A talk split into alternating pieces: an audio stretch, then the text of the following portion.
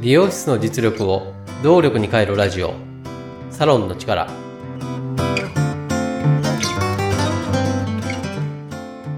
経営業務パートナーの中尾康人です。この番組は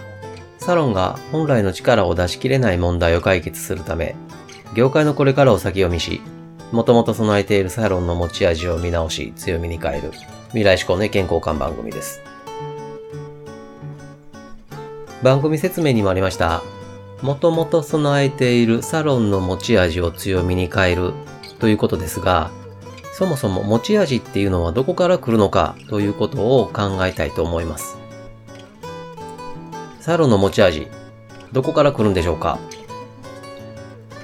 例えば、経営者の人柄、店舗の内装、提供するデザイン、サロンのコンセプト、料金、立地などからも持ち味っていうのが出るのかもしれないです。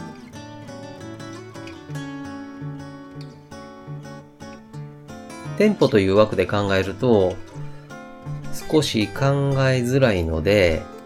一旦人の持ち味というふうに考えてみたいと思います。ある方を想定してみて、その人の持ち味というのはどこから来るのか考えてみましょう。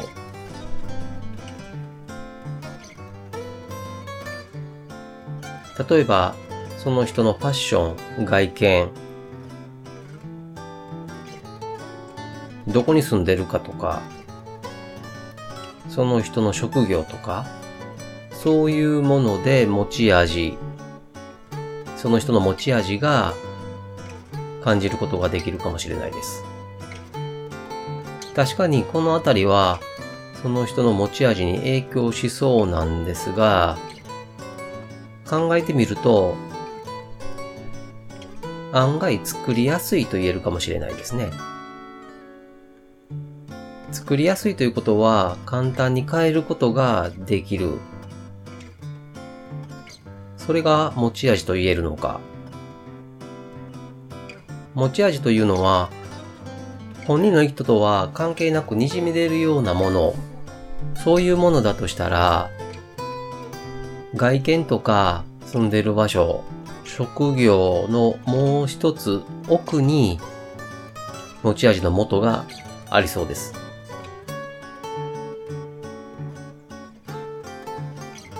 先ほど出ていた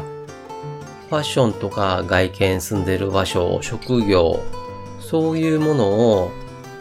決めた要素は何なのかっていうのを考えてみましょう。何がそういうことを決めたのか。考えられるのは、その人の価値観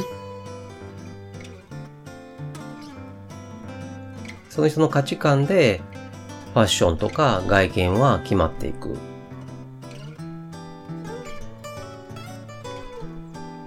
職業なんかで言うと、その人が描いている夢とかビジョン、そういうもので決まっていくのかもしれないです。トータルで考えると、その人の意思と言えるかもしれないです。もう少し強い言葉を使うと、信念とか、そういうものがファッションや外見、住んでいる場所や職業を決めているのかもしれないです。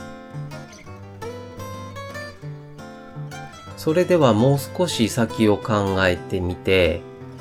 価値観とか夢、ビジョン、意志とか信念、そういうものは何によって決まるんでしょうか？何がきっかけで決まっていくんでしょうか？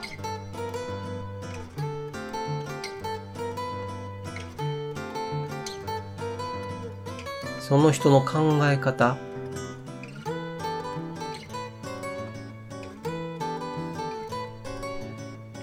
その人が今まで取ってきた行動。その人が今まで吸収した知識。その人が今までした体験、このあたりでしょうか。考え方とか行動、知識、体験、このあたりがその人の価値観を決めている夢、ビジョン、意志なんかを決めていると言えるかもしれないです。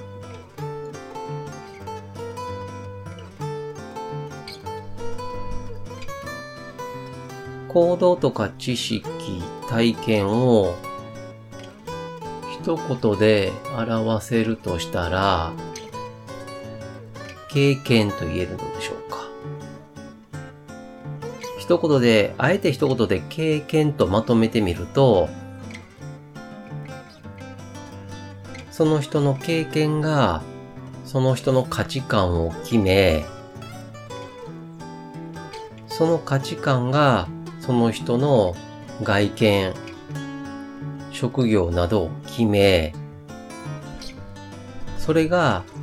持ち味として滲み出る。こういうつながりで考えるとしっくりしてきます。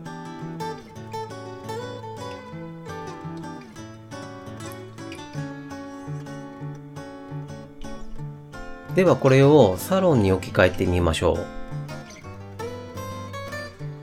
人の持ち味は、その人の経験で決まる。そう言い切ってみたとき、サロンの持ち味はサロンの経験で決まるではサロンの経験って何なんでしょうか？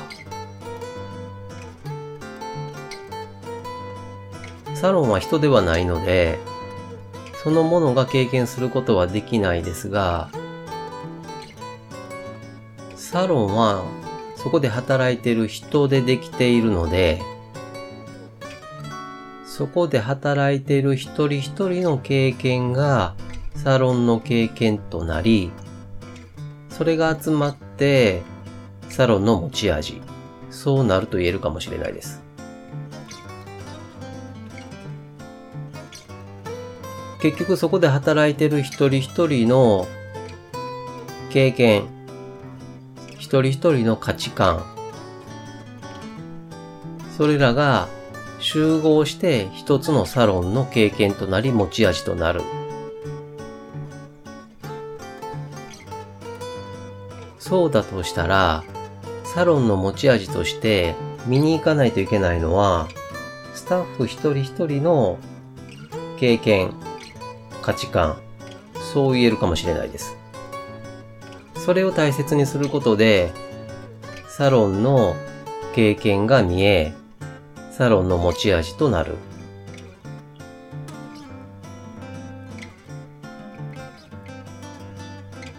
このテーマはすごく深いと思うので、今回だけじゃなく折に触れ考えていきたいと思います。せっかくなので皆さんからの意見もいただければ嬉しいです。メッセージは LINE 公式アカウントから受け付けています。LINEID は、アットマーク 902tinkw、アットマーク 902tinkw、または番組ホームページ、各話のエピソード説明文の中に URL を記載しています。サロンの力で配信している同じ内容を文章でも読みたいという方にはノートで公開しています。ノートの URL も番組ホームページ、またはエピソード説明文の中に記載しています。それでは第4回サロンの力、最後までお聴きいただきありがとうございました。経営業務パートナーの中尾康人でした。